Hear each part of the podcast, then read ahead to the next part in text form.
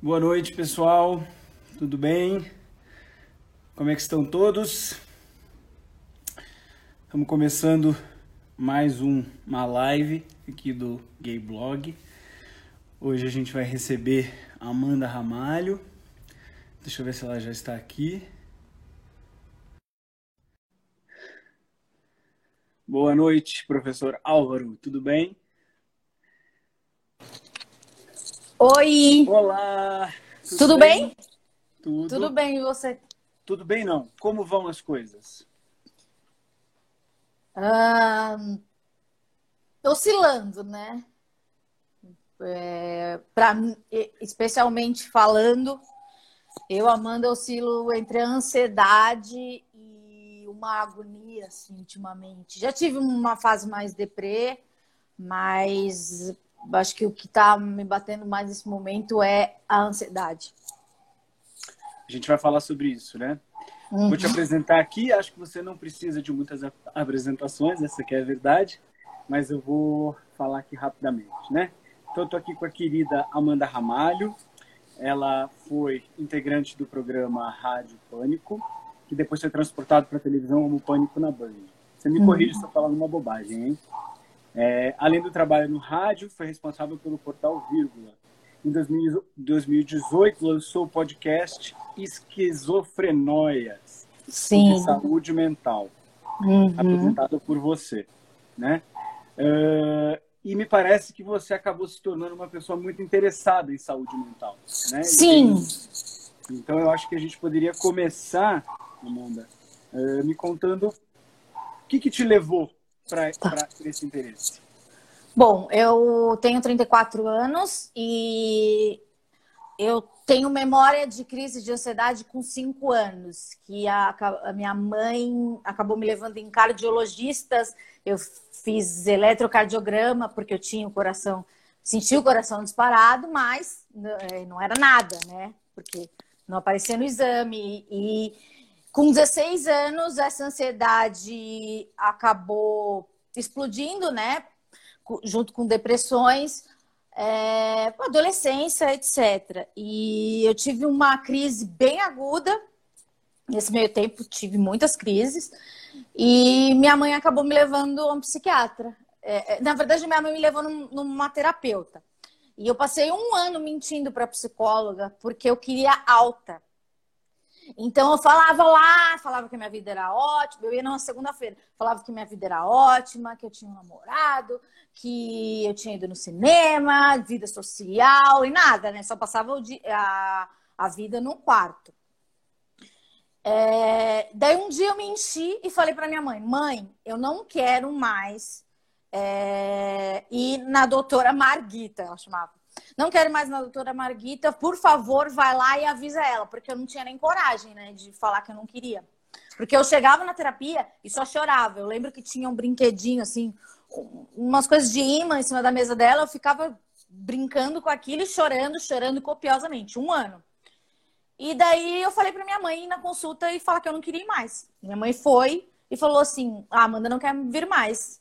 Daí ela, ela, daí ela chegou e falou pra minha mãe: Olha, que bom que a senhora tá aí, porque a sua filha tem uma depressão profunda e eu não conheço ela. E eu tenho medo de falar para ela que ela, que ela tem uma depressão e eu não sei o que ela pode fazer, né? Qual, qual a reação dela, já que eu nunca me apresentei para psicólogas, eu passei a vida mentindo. E acho que ela precisa ir num psiquiatra. Então minha mãe me levou numa psiquiatra e eu comecei a me tratar. Entendi. E quando e a sua mãe passou essa informação para você depois, como é que foi sua reação a, a partir disso?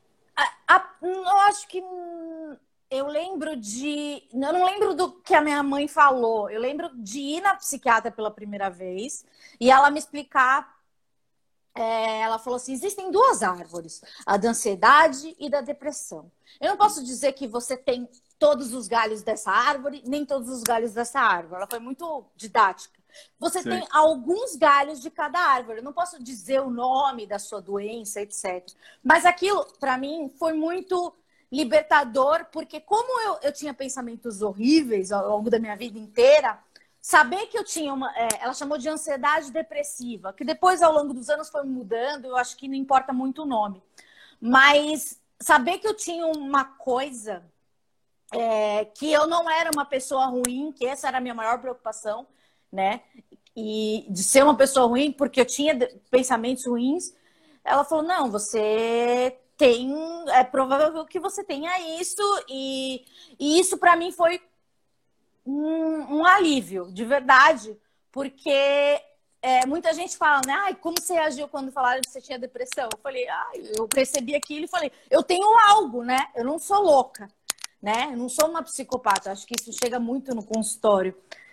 É, e foi isso. Então, desde então, comecei a me tratar com medicação.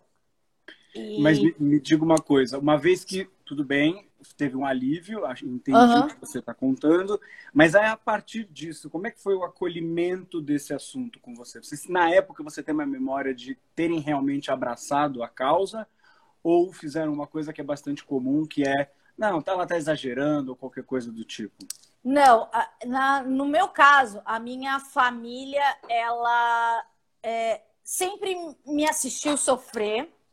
Então, é, eu acho que eles acolheram da maneira que eles podiam, mas tinha aquela coisa, né, que hoje chamam de psicofobia é, levanta dessa cama, é, olha só, essas pessoas são felizes, sorrindo, daí você tem tudo, você tem duas pernas, etc. Acaba é, que muitas vezes a nossa família tenta nos ajudar de uma maneira errada.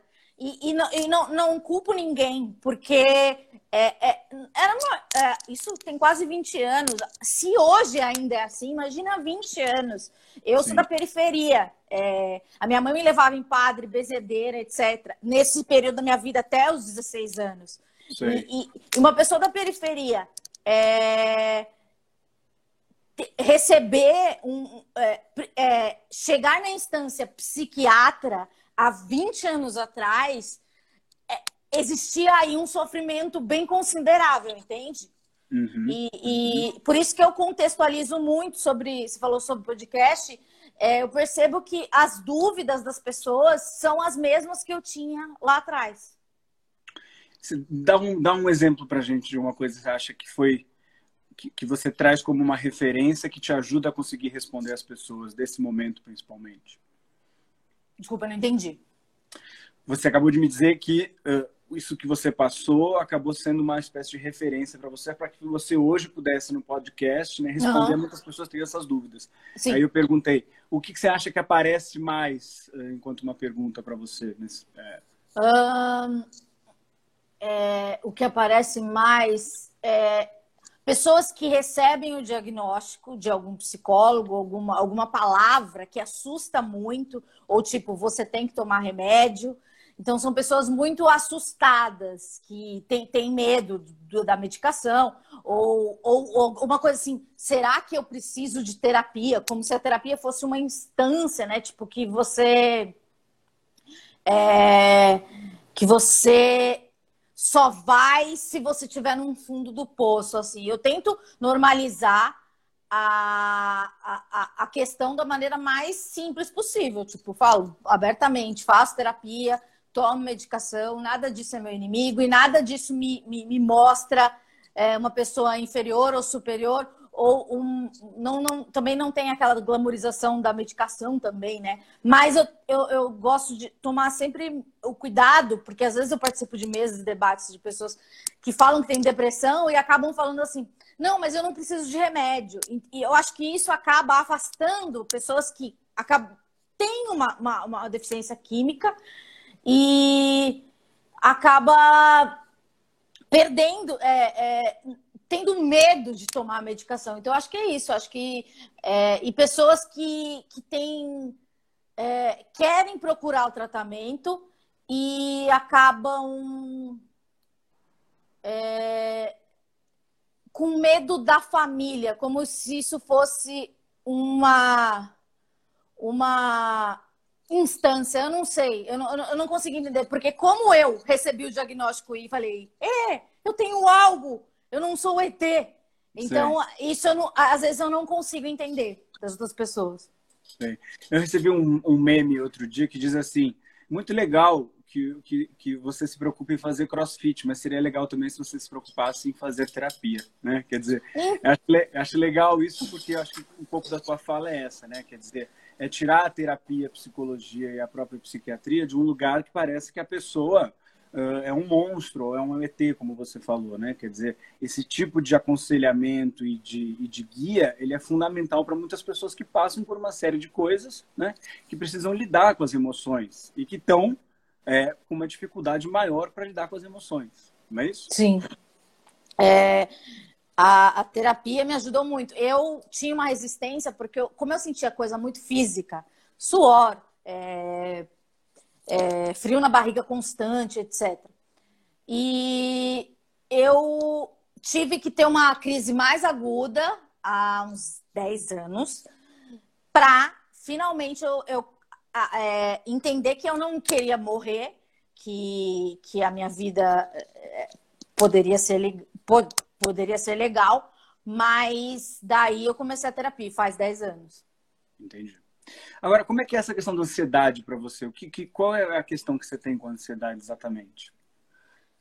É, eu acho que a ansiedade tem a ver com controle. Então, é, a gente que é ansioso, a gente quer é, a gente quer prever todos os acontecimentos e, e trabalhar com eles no nosso controle é, completo. Mas ao longo da vida, a gente percebe que, que a gente não tem esse controle. E, e é muito comum a gente é, perder o controle, né? Sei lá, acabar chorando, etc. E eu, eu, vejo que as pessoas elas não se permitem chorar em público, etc. É sempre um sinal de fraqueza. E, e, e para mim, eu nunca entendi muito, porque eu sempre tive uma. As minhas emoções sempre foram muito à flor da, à, flor da pele. Então, eu, eu, sempre, eu sempre demonstrei muito. Então, nos meus antigos trabalhos, eu chorava. E, e as pessoas falavam, ai, ela é a louca, não sei o quê. E, sempre tive que ouvir essas coisas. E isso dá uma revolta, porque você sabe que você quer ter o controle, não quer parecer aquela pessoa fraca, mas você você acaba sendo. E eu acho que ansiedade tem a ver com controle. É, eu, eu trabalho muito a ansiedade na terapia. E, e, eu racionalizo muito, assim. Eu já fiz cognitivo comportamental, que é um, um, uma técnica, porque eu tinha uma fobia específica. Mas hoje eu faço terapia freudiana mesmo. É, na verdade, é do Carl Rogers, né? Humanista, focado Humanista. na pessoa. É. Daí acaba misturando tudo, né? Mas você e... tem um transtorno de ansiedade? Você foi diagnosticada com isso? É, então, é, eu tenho alguns diagnósticos. É, é transtorno, é, transtorno de ansiedade generalizada, né? TAG. E sim. É, uma ansiedade social, que muita gente chama de fobia social. E, e, e Agora, mais recentemente, como eu tive. É...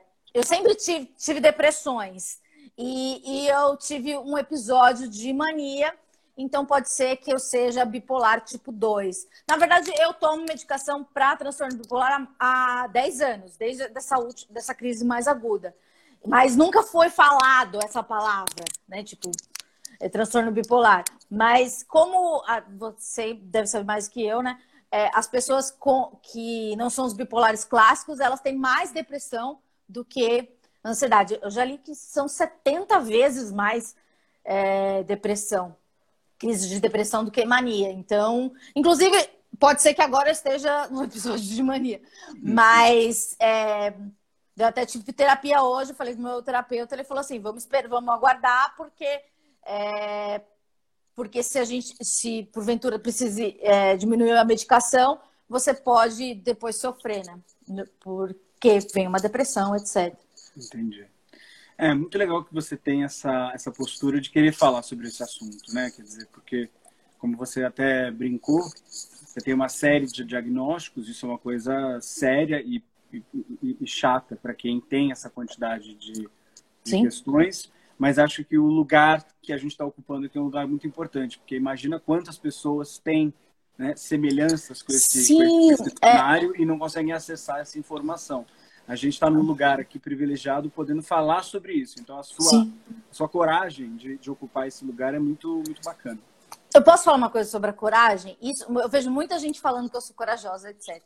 Eu acho muito legal, assim, eu até entendo, talvez eu aceite, mas é, eu, eu penso que a coragem que eu tenho é de ser eu, entende? E, e, não da coragem de falar, oi, gente, tenho depressão, passei por depressões. Eu acho que isso tá junto comigo. Então, é, não tem como desatrelar. Muita gente acha que eu me tornei depressiva quando eu comecei a falar publicamente. Na verdade, não. Meus amigos sempre souberam, é, as pessoas próximas sempre souberam. E eu achava que, que e sempre, sempre como eu tive crise em público, também não, não, não tinha muito problema. Mas depois de fazer o podcast, eu percebi que, que falar em primeira pessoa, sair desse armário, é muito importante. Porque encoraja pessoas a, a, a nem precisa falar que tem, mas talvez é, isso tenha algum, alguma solução, né? Porque, na verdade, é, a depressão, a, é, ela não tem cura, né? Quem fala que venceu a depressão é, é tá mentindo. E, e, eu não venci a depressão.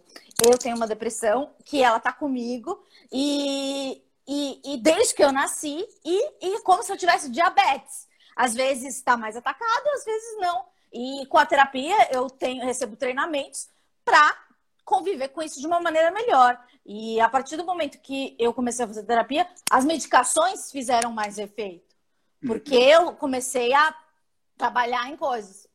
É, trabalhar na em trabalhar questões, né, que eu nem sabia que eram, que eu não sabia que, era, que eram questões, eram sei lá, eu achava que era a minha característica. Não, é, pode ser um transtorno e pode ser você.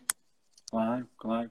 Não, e tem mais uma coisa, quer dizer, eu acho que a depressão, a gente vai falar muito sobre depressão e sobre como tem três uh, elementos, três fatores que ajudam muito as pessoas que estão passando por uh, fases de depressão e acho até que seria legal você comentar depois, né?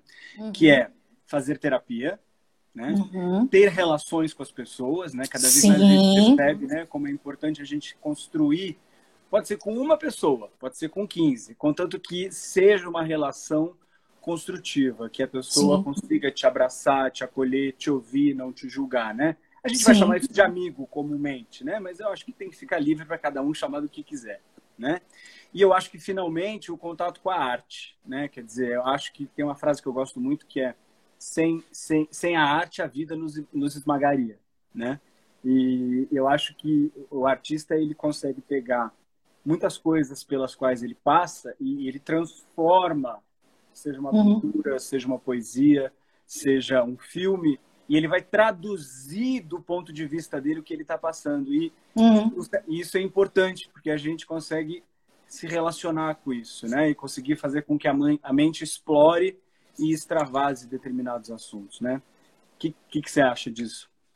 Eu acho que isso que você falou do o segundo ponto do, do laço, para mim, é, é, é, é muito evidente é, eu tenho amigos de 15 anos que me conheceram assim em depressões horríveis, que eu não sabia é, abraçar ou pedir ajuda e, e, percebem o quanto eu mudei, sabe? A gente muda todos os dias e, e eu vejo, eu acho muito legal quando eu ouço minhas amigas falando: Nossa, mas você se fosse em outro período, você era outra pessoa. Sim, eu era outra pessoa. E antes dessa live, antes dessa última palavra que eu falei, eu era outra pessoa e agora eu sou essa pessoa aqui.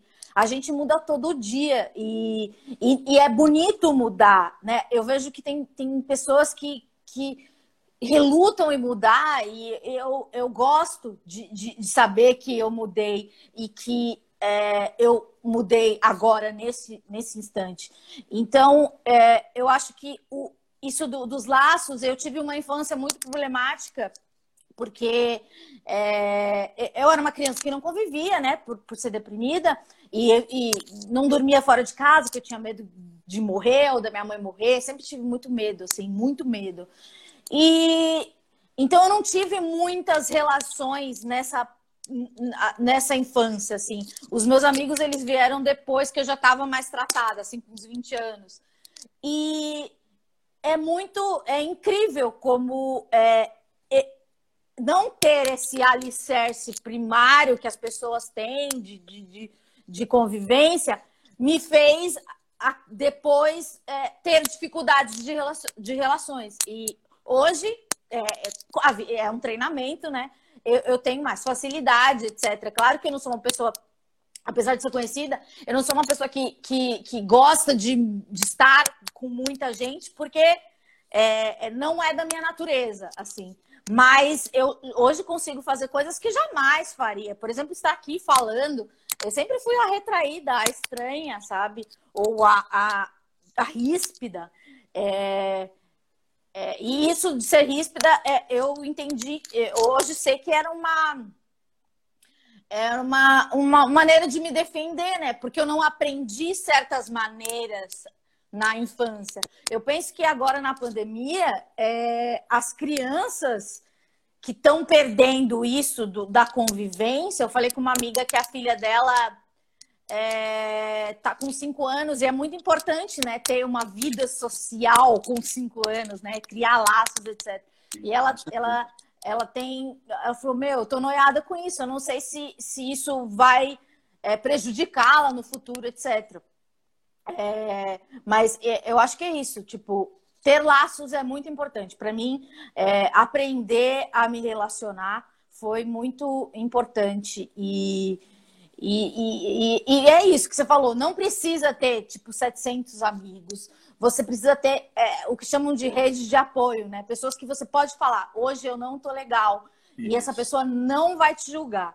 E, e, e muitas vezes é, a gente espera isso de uma coisa, uma pessoa muito próxima, mas talvez seja uma pessoa meio ali que não tá nesse primeiro, nessa primeiro círculo, que, que vai ser essa pessoa bacana. Eu acho que a gente pode é, abrir assim e, e, e, não esperar só das pessoas que estão muito perto, né? Que tem pessoas que a gente espera a coisa delas. Talvez a gente receba de quem não está precisando. Eu, é, quem não não não está no seu raio, é, eu recebi muita ajuda de tipo quando eu sofri uma internação é, de pessoas que não eram as pessoas que eu esperava que iam me visitar. E, e eu acho esse momento muito muito revelador. E, e eu vejo que a pandemia também é um momento revelador, porque os laços eles estão estreitos, os, os que tem que ficar, e, e uns que a gente achava que eram estreitos não são. Sim. É, é muito interessante isso que você está dizendo. Outro dia eu estava batendo um papo com um amigo psicanalista. Ele até vai participar aqui da live em breve, é, Júlio. E a gente estava con concordando, né, como é importante nesse negócio chamado criar laços de o social em volta da gente, como é bom uma ideia de ecletismo social, né?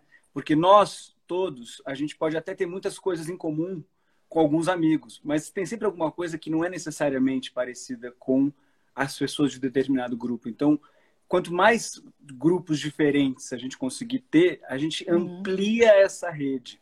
E aí uhum. talvez a gente até às vezes nem fique tão numa expectativa de que cada grupo tenha que cumprir absolutamente com todas as expectativas, né? Se a gente uhum. consegue distribuir isso e ter um jogo de cintura para variar nessa, nessa, nessa, nessa turma, nessa galera, quer dizer, isso protege mais a gente amplia essa capacidade que a gente tem de ter esse acolhimento diverso em pessoas diferentes, né? Sim. O... Amanda, me diga uma coisa, fazendo aqui agora um gancho com o, o, teu trabalho, né? E esse lugar do pânico, onde você trabalhou tantos anos, né? Uhum. Quando eu escuto você falar, eu, quando eu era adolescente, eu escutava o pânico. Ai, né? meu Deus. É. Sempre as pessoas. Ai, meu Deus, eu sou muito velha. Ah. eu sempre passo, penso isso. Ai, meu é. Deus. É. E. É, me chama a atenção, me, me, me tem uma curiosidade, acho que das pessoas também, que quando você diz assim, ah, eu, eu, eu, desde sempre tive depressão, sou uma pessoa que tem uma, uma espécie de fobia social, sou ansiosa, tenho uma relação com controle.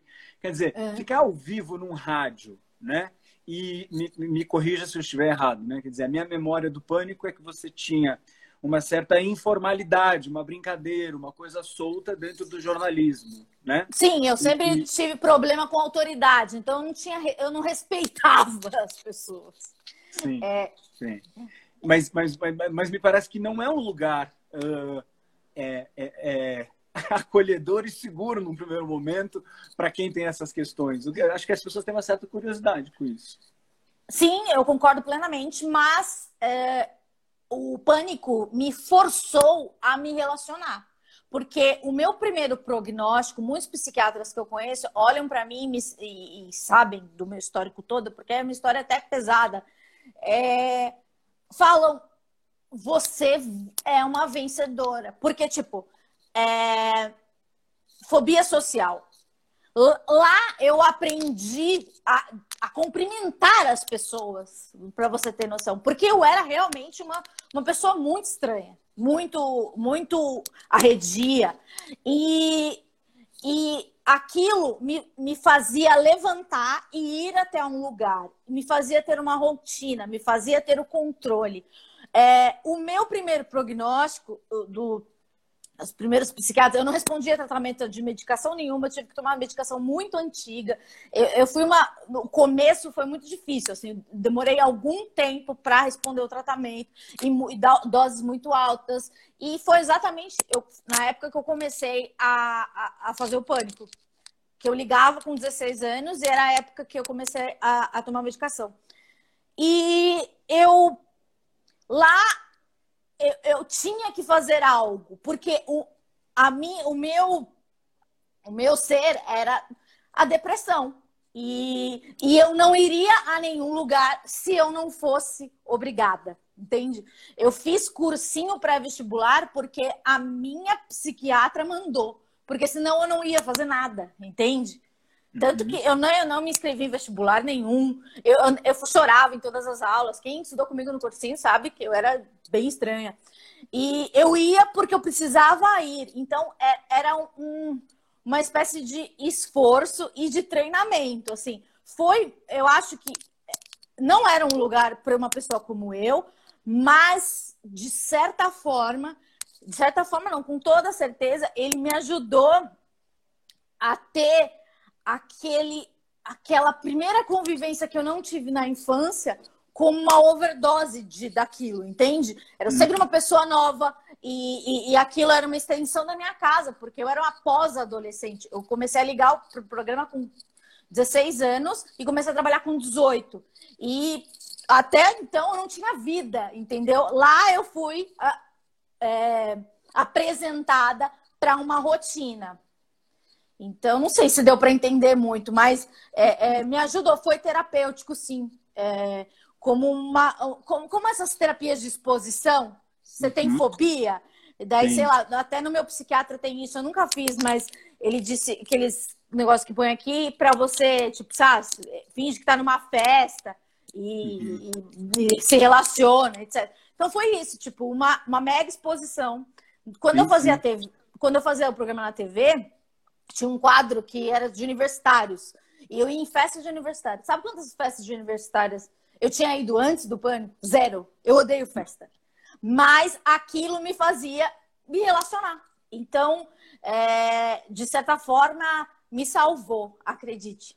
Sim, sim, não tenho dúvida. Tem inclusive uma técnica na terapia cognitivo comportamental que em inglês chama flooding, que em português seria alagamento, né? Então, uhum. é, a ideia é que você expõe a pessoa a uma situação fóbica de uma maneira Sim. forçada, de modo a você fazer ela na marra, digamos assim, né? É. A reconstruir uma ideia que ela tenha sobre a coisa, né?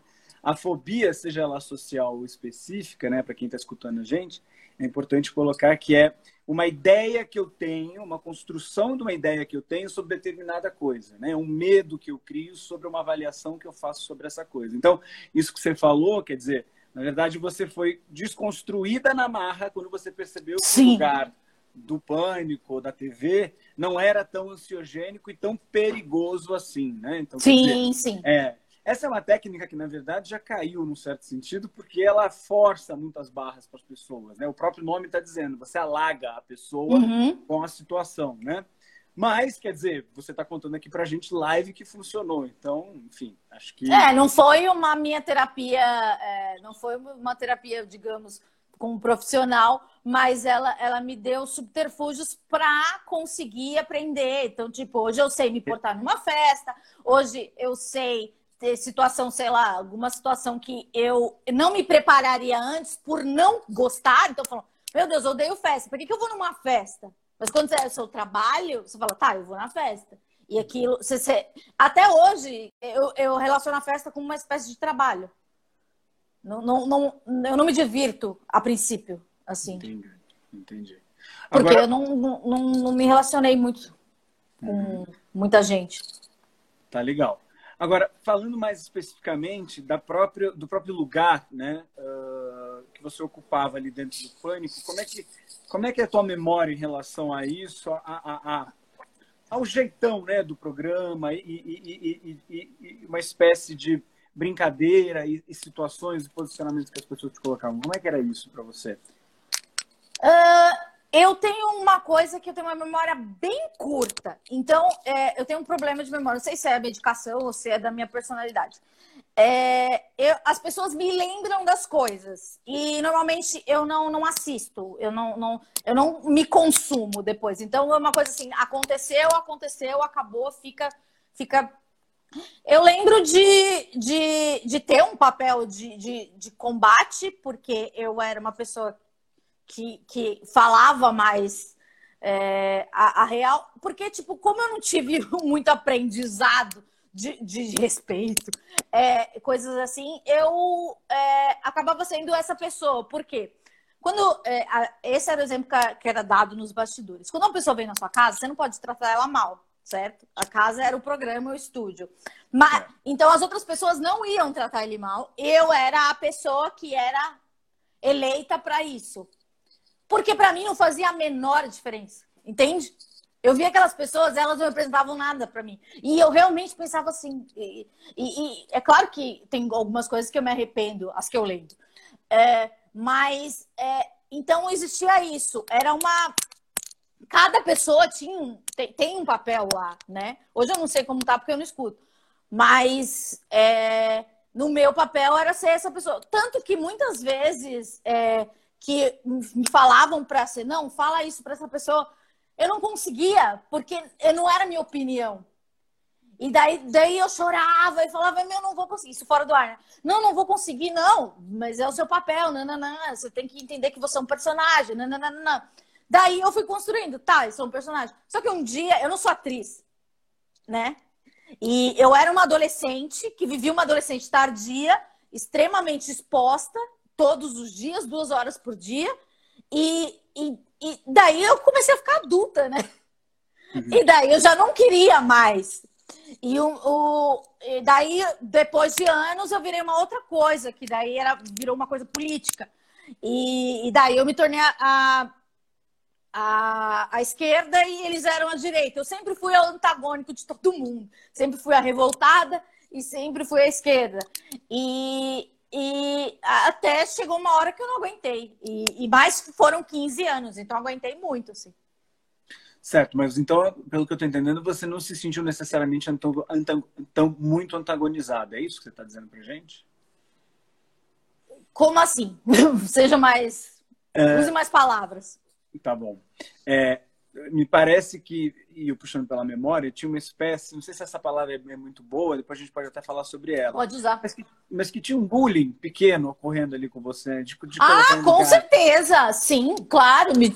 Sempre. Sempre. É, Porque eu era. É, teve um período que eu era a única figura feminina.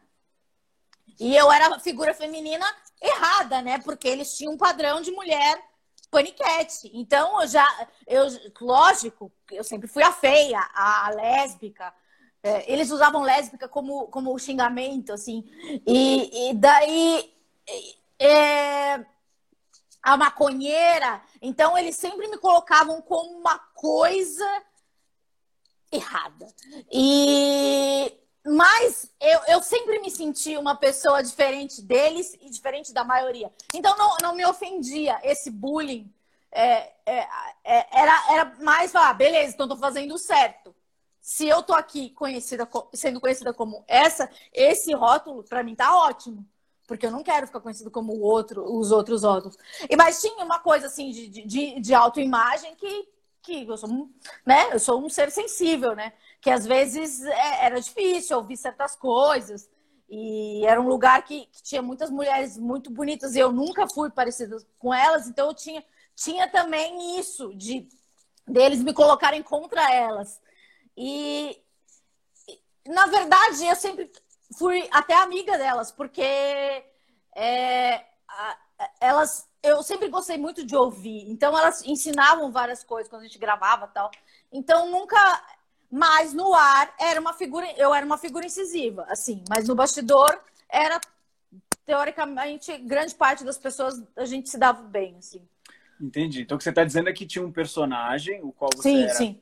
contratada para fazer, sim. encenar, né, criar e, e, e, se relacionar com aquele programa. Sim. É, é, e você está dizendo então que na grande maioria das vezes você conseguia separar o que era uma frase ou um efeito na direção do personagem e, e algumas vezes que poderia sim, ser para você. É isso? Sim, a maioria das vezes sim, mas é, não sou atriz, né? Então tinha lógico que às vezes eu me sentia mal e porque eu não estava passando a imagem que eu queria passar, etc. Mas depois de um tempo eu, eu adaptei, eu construí a Amandinha, né? É, é, construí ela como uma coisa que já esperavam de mim. Então era sempre mais do mesmo, assim. E daí vinha um tipo de convidado, eu falava, cara, eu não vou fazer isso tal. Eu fui crescendo, então, é, é, crescendo no sentido pessoa, idade, é, é amadurecimento. Então, é, as coisas ficaram mais é, claras para mim. No começo elas não eram tão claras, eu era só uma menina muito tímida da periferia e agressiva. É. Você acha que esse, esse tipo de, de, de, de, de, de interação aconteceria hoje e ela seria pertinente? Quer dizer. Não. É, então isso que eu queria. Não, tanto que eu saí do programa. É, saí de uma situação de combate. É, já na, eu já tinha planos de sair há muito tempo, mas por algumas questões eu não conseguia. E é, acho que não faz o menor sentido. Muita coisa e é, era, era outra época, é, a internet não existia direito, é, essa, essa super exposição e, e, e, e era é, hoje eu sinto que as pessoas da internet elas são o que eu era sendo uma única pessoa, entende? Só que são milhões e, e, e isso é muito destrutivo. É, eu acho que é, a internet ela, ela, ela é muito. Eu não sei, as pessoas são cruéis e, e eu tenho. Existiu uma crueldade na minha parte, mas a minha crueldade eu acho que talvez ela, ela viesse mais apática, porque eu realmente não sentia nada, entende? E, e daí eu vejo as pessoas comentando, ai, mas você fazia, eu lembro que você brigou com isso. Sim, eu briguei. E hoje, e hoje é... cara, eu sou. É... várias pessoas que eu já briguei, encontrei depois e super normal, assim. Não... Acho que para as pessoas representou muito, muita coisa. Mas para a pessoa naquele momento, foi só um momento. Igual eu, eu achava, tipo, é um momento, eu nunca mais vou ver essa pessoa na minha vida. Mas depois, quando eu fui crescendo como profissional, eu falei assim: eu vou ver essas pessoas ao longo da minha vida. No começo eu falava, ah, pau no cu, foda-se, foda-se, foda-se, foda-se. Não. É... depois eu tomei uma consciência que, que nós somos pessoas que circulam pelos ambientes. Eu achava que não, que aquilo ali era a última instância. E, sei lá, era imaturidade. Sim, claro. Não, eu estou fazendo essa pergunta porque acho que é um gancho importante, quer dizer, principalmente para a garotada, você explicar um pouco assim, as razões que te levaram para sair, de fato, e você fazer essa mudança é, do que a gente pode chamar de um posicionamento político, né? Quer dizer, é, me parece que às vezes a gente vê certos entretenimentos como sendo inofensivos, mas na verdade hoje a gente está vivendo um momento que não existe mais isso, né? Quer dizer, é... cada, cada coisa que a gente fala ela tem uma força, ela tem um resultado, né? E a gente vive num país com muitas uh, uh, é, multicultural, né? Com diversas uh, etnias, com diversas classes sociais. Então, é, é, cada lugar que a gente ocupa, ele tem que ser muito bem pensado. Acho que essa evolução é muito importante. Acho que você fala disso, né? É, eu é, eu fui é, discordando de algumas coisas e, e, e, com algumas de algumas práticas e eu tentava lá dentro impor a minha opinião, mesmo fora do ar, né, durante as reuniões, almoços, etc. Mas eu percebi que já não existia mais o diálogo, entende? As pessoas não paravam, falavam, gente, eu lembro uma vez que alguém falou traveco e daí foi muito horrível, constrangedor. E daí, sei lá, a gente tentou. Eu lembro, acho que era o choque de cultura, os entrevistados. Eu lembro que gerou uma polêmica e, e eu tava, e eu ficava assim, assim, eu não tô do lado deles, tipo, eu não, eu não concordo, eu não quero falar isso, sabe? É, é, mas pela instituição que eu representava, de alguma forma tava na minha boca isso também. Então eu tentava falar, gente, olha, as coisas agora são assim. Tentei ser didática, mas tem gente que não quer mudar, né? E, e daí eu lembro que quando, é, nos meus últimos anos eu me tornei a pessoa sensata. Que, veja que, que, que absurdo, né? A, a primeira, a mal educada, virou algo sensato. E aquilo. E, e eu, eu recebia muito hate porque as pessoas que ouviam o programa é, elas eram ligadas a, a determinada é, direção política que eu não era. Então eu recebia ligações, tira essa maconheira do ar, tira. É, os ouvintes foram muito cruéis comigo, assim. E, e, e ele e, e, foi bem difícil, assim. E daí eu não conseguia mais, assim. No, no, na, no último ano, assim, nos últimos dois anos, eu eu estava numa depressão absurda e, e no ar, todos os dias, quase todos os dias, né? Porque tinha dias que eu faltava porque eu não aguentava. Mas, é, e, e também nessa época surgiu uma suspeita de eu ter fibromialgia. Porque eu tinha uma dor absurda, absurda, absurda, absurda, e nada, nada resolvia, nada resolvia, nada resolvia. Eu saí seis meses depois, eu não tenho dor. Tipo, não, não tive mais dor.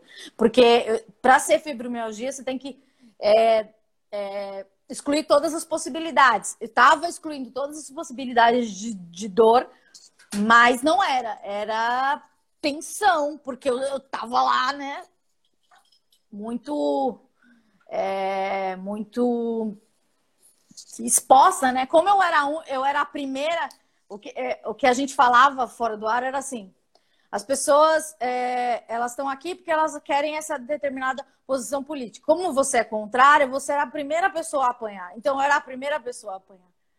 E, e tipo, eu representava tudo de errado que essas pessoas é, é, consideravam, consideram errado. Então, eu era a primeira a, a, a ser atacada. Depois o convidado, etc. E, tipo, eu falei, é, não dá, não dá. Era muito, era bem difícil. Entendi. E, e, e aí, como é que foi essa coisa da migração para a TV? Conta isso um pouco para gente. Ah, então, isso da TV, né, para uma pessoa fóbica social, absurdo, né?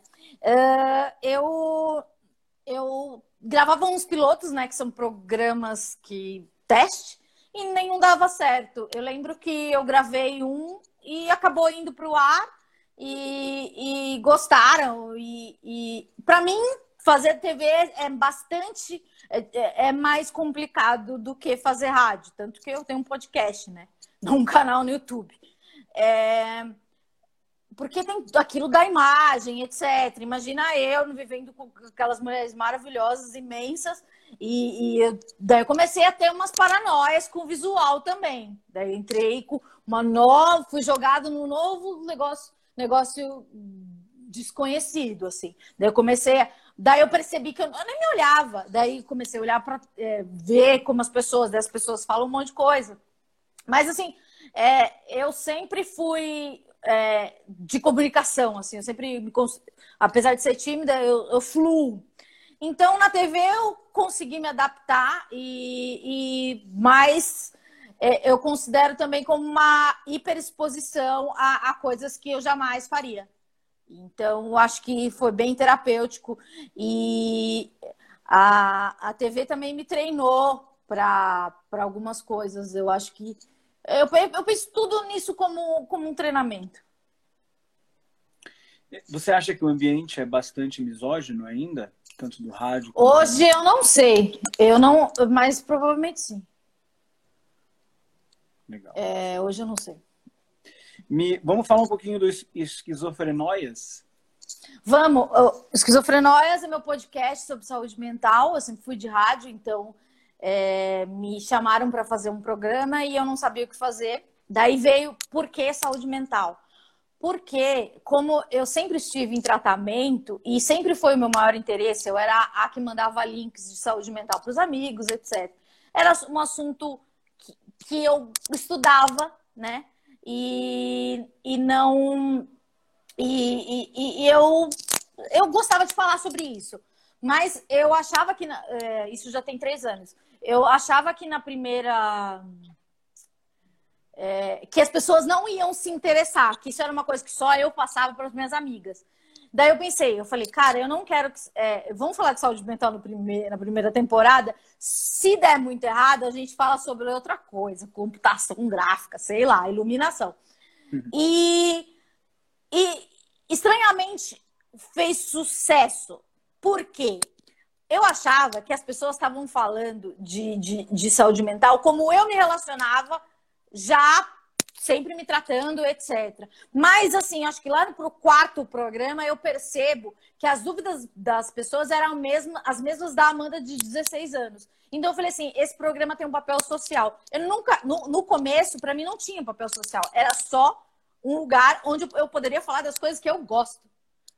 E depois eu fui percebendo que as pessoas foram é, se identificando e, e, e, pedindo mais e mais e mais. Daí eu falei, tá, então o que, que eu posso oferecer de conteúdo? É, daí, às vezes, eu pego um profissional de saúde mental e falo do, da abordagem. É, ah, o que é psicanálise? Cognitiva comportamental. É, porque muitas vezes me perguntam, Amanda, o que, que você acha? É, você acha que eu devo fazer terapia de quê? As pessoas me perguntam, né? Como se fosse alguém, né? Daí eu falo, cara, é, eu tenho uns episódios aqui, você pode ver talvez isso elucide um pouco o tema, né? Porque a diferença entre análise e terapia, blá, blá, blá. E eu acho muito. É, de, eu acho é um programa educativo, de verdade. Hoje eu trato ele como programa educativo. Mas se você ouvir assim, os quatro primeiros, é tipo eu falando as coisas que me interessam. E, e esse feedback é muito legal, assim. Eu estão é, falando, dá conforto para quem ouve. É, porque, tipo, eu vou falar que com sete anos, sete anos não, uns oito, nove, eu tinha medo de morrer tomando banho. E daí eu colocava a minha irmã pequena, de um ano, na porta para caso eu morresse.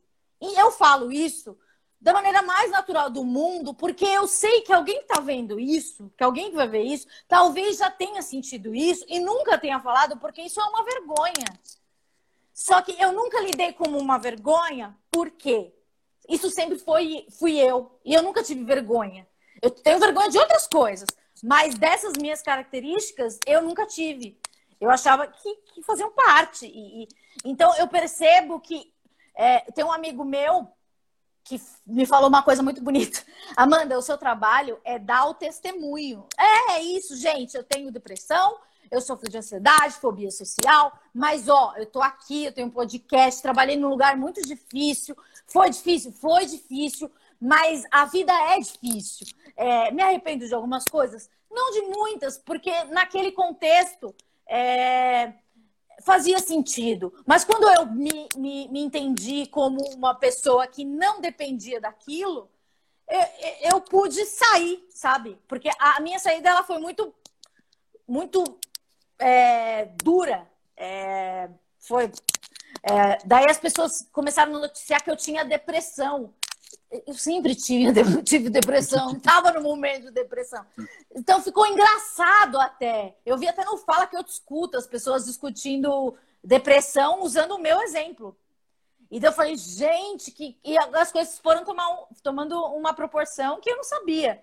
É, eu não sabia lidar assim, mas daí depois, hoje eu rio, sabe? Acho que o esquizofrenóias ele, ele traz uma coisa, um frescor de uma, um assunto que infelizmente é novo, porque ó, eu já tô me tratando há 20 anos, não é para ser novo. Eu achava que todo mundo se tratava, entende? Na, quando eu comecei o podcast, eu achava que todo mundo fazia terapia, tomava remédio, e não achava que, que, que o remédio era coisa de gente louca, e, e daí tem um medo da tarja preta, sabe?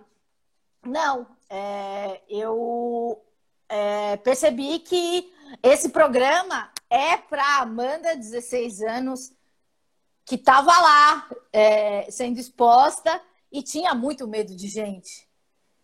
Sim. E então acho que ele, eu vejo quando eu vejo algum alguma adolescente falando comigo é muito é muito valioso porque eu fui a adolescente estranha, eu fui a criança estranha. Então é. eu acho que, que, que acrescentando o que você está falando, quer dizer, eu acho que quando as pessoas que não têm acesso, elas escutam você falando sobre as questões, quer dizer, é, acho que além do teu amigo que disse brilhantemente que você é um testemunho, você é uma ponte e um acesso, né, para esses assuntos, né? Sim. E de, de modo geral não é todo mundo que consegue ter. Acho que com a internet, né, houve uma democratização das ideias, das informações, as pessoas conseguem chegar mais rapidamente em muitas informações, mas a gente sabe também que a internet muitas vezes tem um monte de bobagens, né? É, me diga uma coisa, dentro do, do, do, teu podcast, qual que você acha que é o assunto mais delicado que, que, que apareceu nos últimos tempos, que você acha que é, é legal falar aqui hoje um pouquinho? Um, eu, essa semana tem uma entrevista com o Emicida e a gente fala bastante de racismo estrutural e que a gente fala do caso do menino Miguel e, e, fala de infância, ele fala bastante da infância dele. Eu falo que, que eu não fui abraçada durante a infância, daí ele conta um relato parecido, assim, então a gente se identificou bastante. Como é, nascer na periferia já te prejudica mentalmente, daí, é, tipo, convivência de, sei lá, caminho para a escola, você passa por um corpo. Eu sou do Capão Redondo, ele é da Zona Norte. Então a gente é, teve uma intersecção muito boa.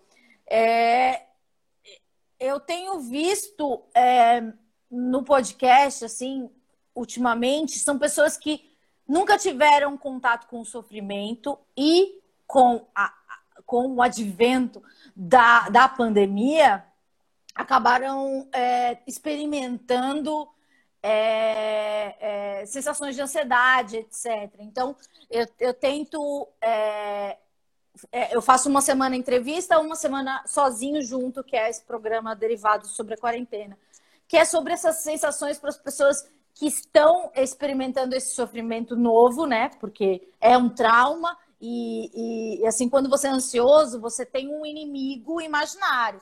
Hoje existe um inimigo que é o vírus, que ele é, ele acabou com algumas com o contato social e a gente tem que restabelecer contatos sociais. Muitas pessoas perderam o emprego, muitas pessoas vão perder o emprego, e isso e, e, e dinheiro também é saúde mental, né? Porque a gente precisa de, de, de uma de, de, um certo conforto para conseguir é, ter uma tranquilidade mental.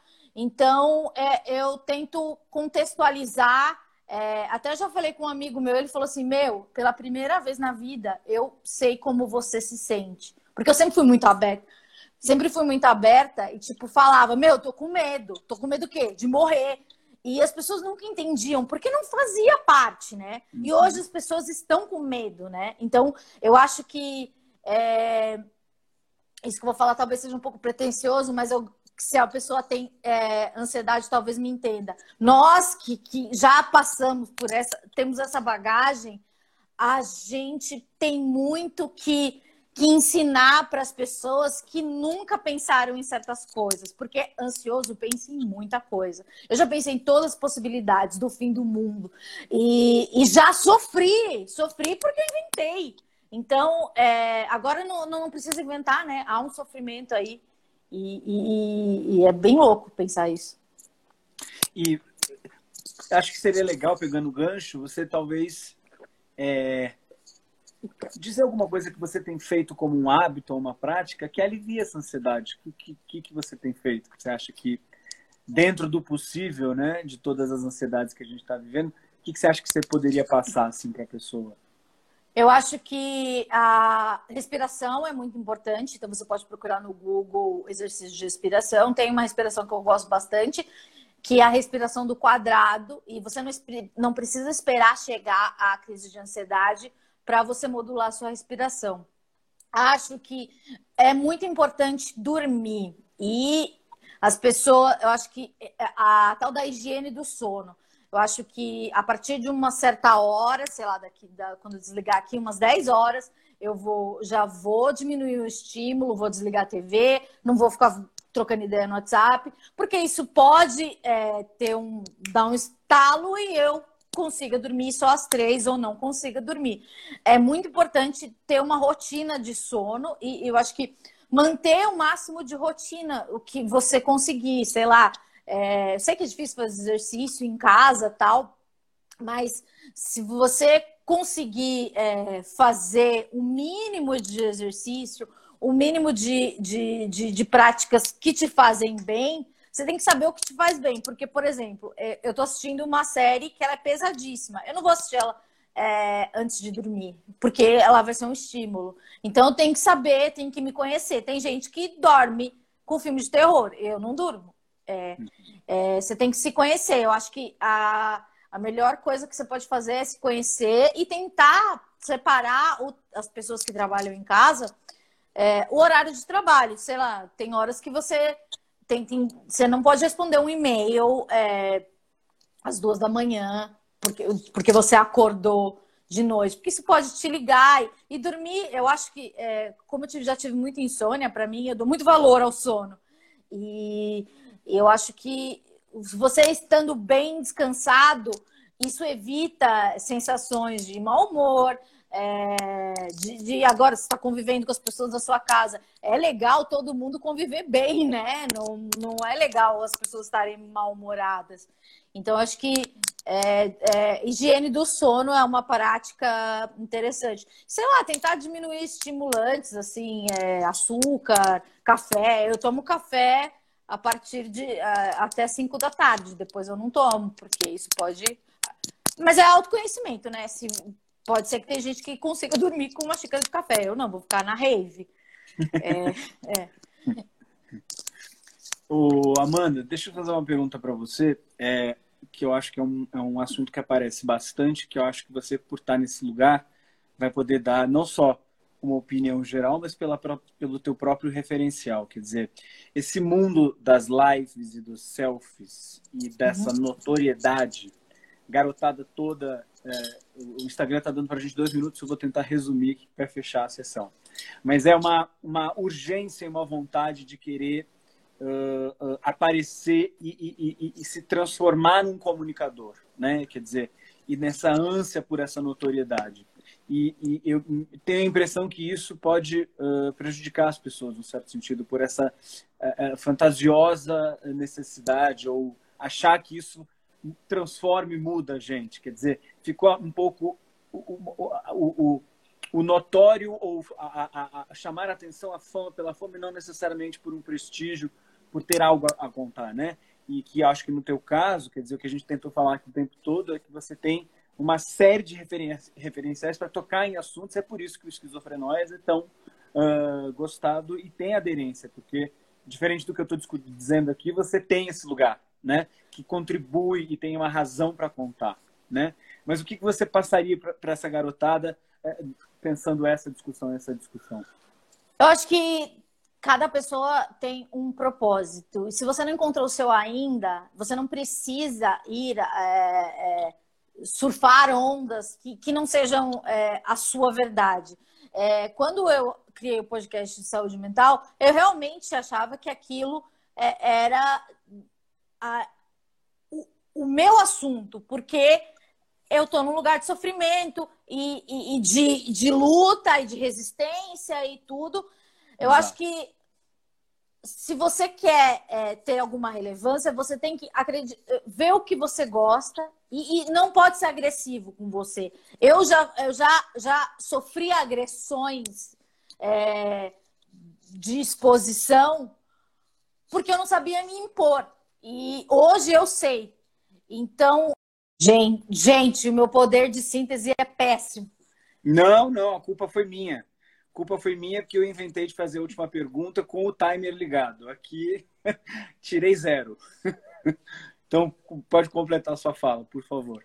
Então, acho que assim, se você quer, sei lá, seguidores, ou você quer é, chegar num lugar que das pessoas que você admira, primeiro você tem que entender o que você gosta. Se você gosta de jogar FIFA ou você gosta de, de dublar, é, você. Se você fizer com verdade, acho que as pessoas compram. É, e, e, não forçar nada, não se agredir, sabe? É, eu vejo que é, influenciadores falando de, de burnout, porque tem que fazer não sei quantos vídeos por semana e etc. E sim, é, é um trabalho, né? E é um trabalho é, que requer, se você não produz é, o conteúdo, você é, é, excluído pelos algoritmos. Então você não vai aparecer. Então acho que é, eu acho que tem que começar com uma coisa prazerosa. Para mim, é, o falar de saúde mental é, é, é, a coisa que me move. E é, por sorte, as pessoas estavam, por sorte minha, as pessoas estavam precisando disso. E então acho que se você gosta de algum assunto é, e, e, quer falar e comunicar, tenta. E tenta, mas não, não vai pelo hype, vai pelo que você acredita que vai, vai ter uma hora, vai, vai acontecer. E, e se não acontecer, eu acho que também tem outras milhões de coisas legais para a gente te fazer, porque como eu trabalhei com, com um grande público, muita gente achou estranho eu é, dar essa volta, né? Começar de uma coisa mais, digamos, underground, porque eu poderia fazer alguma coisa mais popular, mas eu, para mim, aquilo já não fazia mais sentido. E, e, e eu sempre, eu sou de peixes, então tenho um ideal, sabe? É, para mim é importante e sempre, é, sempre trabalhando com entretenimento, eu sempre falava assim: meu, entretenimento não, não muda a vida das pessoas. Eu quero fazer alguma coisa que, que ensine. E eu sempre quis trabalhar com uma educação, de verdade, sempre quis ser professora, fazer pedagogia.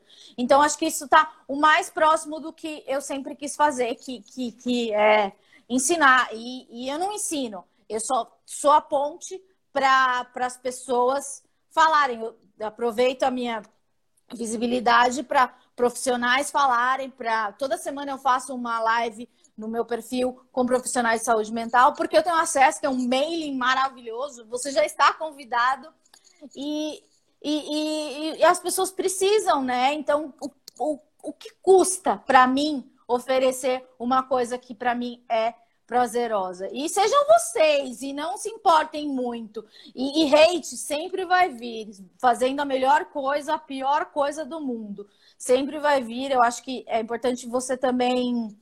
É, uma coisa que eu aprendi muito é você não. É, saber quem são as suas pessoas. Muitas vezes as pessoas que estão do seu lado no seu trabalho elas não são as suas pessoas. Suas pessoas são as pessoas que você conta as suas alegrias, que vibram pelas suas alegrias. Então, e o trabalho, muitas vezes, em comunicação, é uma coisa muito competitiva, né? É, é, eu posso contar milhões de passagens aqui, mas acho que não é o momento. Mas é, você tem que é, saber que você pode é, voltar para o seu lugar, para as pessoas que te dão segurança, seja sua família ou seus amigos, porque também uma coisa que eu aprendi é, família não é porque tem um laço de sangue que você tem que conviver. Se te faz mal, é, é super saudável você é, se afastar e, e, e, tentar ter uma coisa mais é, distante porque é, eu vejo muita gente, né? Tipo, ah, eu moro com a minha família, mas é muito ruim, não sei o quê. É, é importante você saber quem são os seus. E muitas vezes os seus não têm o seu sangue. Olha, quero agradecer. Você é uma simpatia. Ah, obrigada!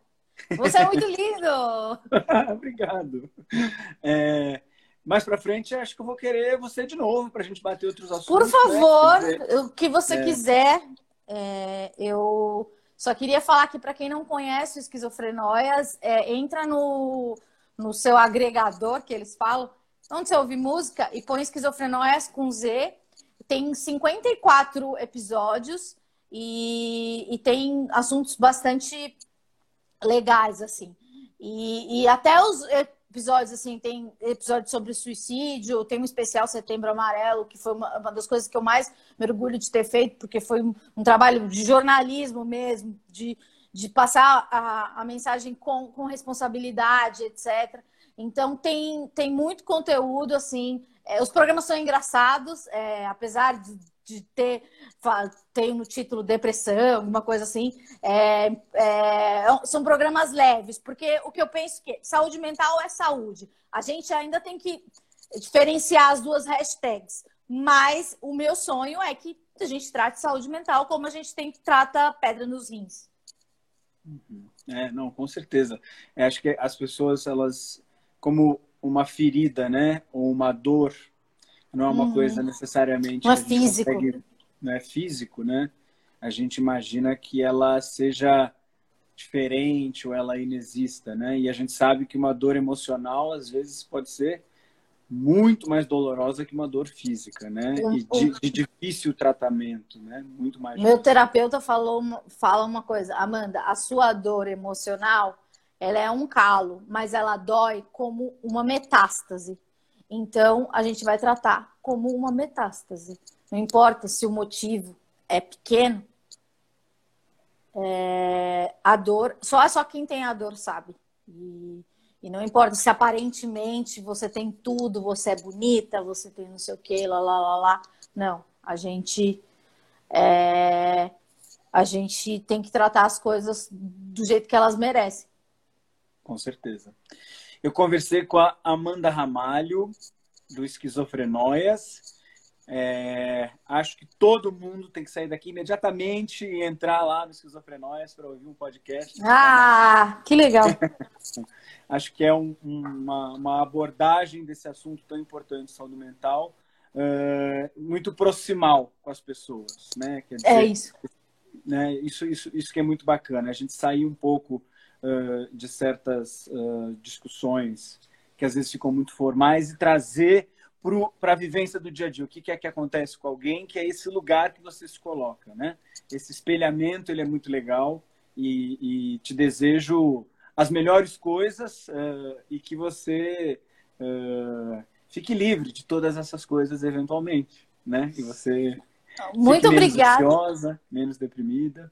Muito obrigada e contem comigo sempre que estou aqui, porque acho que é isso, né? Dar o testemunho. Então vamos repetir quantas vezes forem necessárias para mais pessoas é, se identificarem e, e, poder ajudar. E é isso. Ah, tem uma coisa que eu posso, eu gosto de falar. Tem um mapa saúde mental que você pode pôr no Google nesse momento de pandemia, que são profissionais que estão dando é, apoio para as pessoas no momento de pandemia. E, e, e é, é, gratuito, etc. É uma parceria do Google com o Instituto Vitaleri. Então tá, tá catalogado lá os lugares e profissionais que atendem de graça nesse momento. Então cresceu muito, né, por causa da pandemia. E então é, a gente acha que a terapia é caro, é caro, mas existem é, pessoas que atendem a preços sociais existem pessoas que atendem de graça, é, tem, tem o CVV, tem várias outras. É, eu mesma já liguei para o CVV. É, existem várias opções e que bom que a gente vive nesse mundo que tem internet, porque quando é, eu, eu, comecei não tinha e, e, e, acho que a internet ela pode ser uma janela muito bonita. Então vamos usar, usar essa janela da melhor forma. Com certeza, né? Tem pessoas em qualquer canto uh, do Brasil que conseguindo esse acesso à internet consegue ouvir todas as coisas que a gente está falando aqui e isso já é um super ganho para todas essas pessoas. Então, continue o excelente trabalho e muito prazer em conhecê-la. Até a próxima. Hein? Até a próxima, com certeza. Um beijo, boa noite e proteção.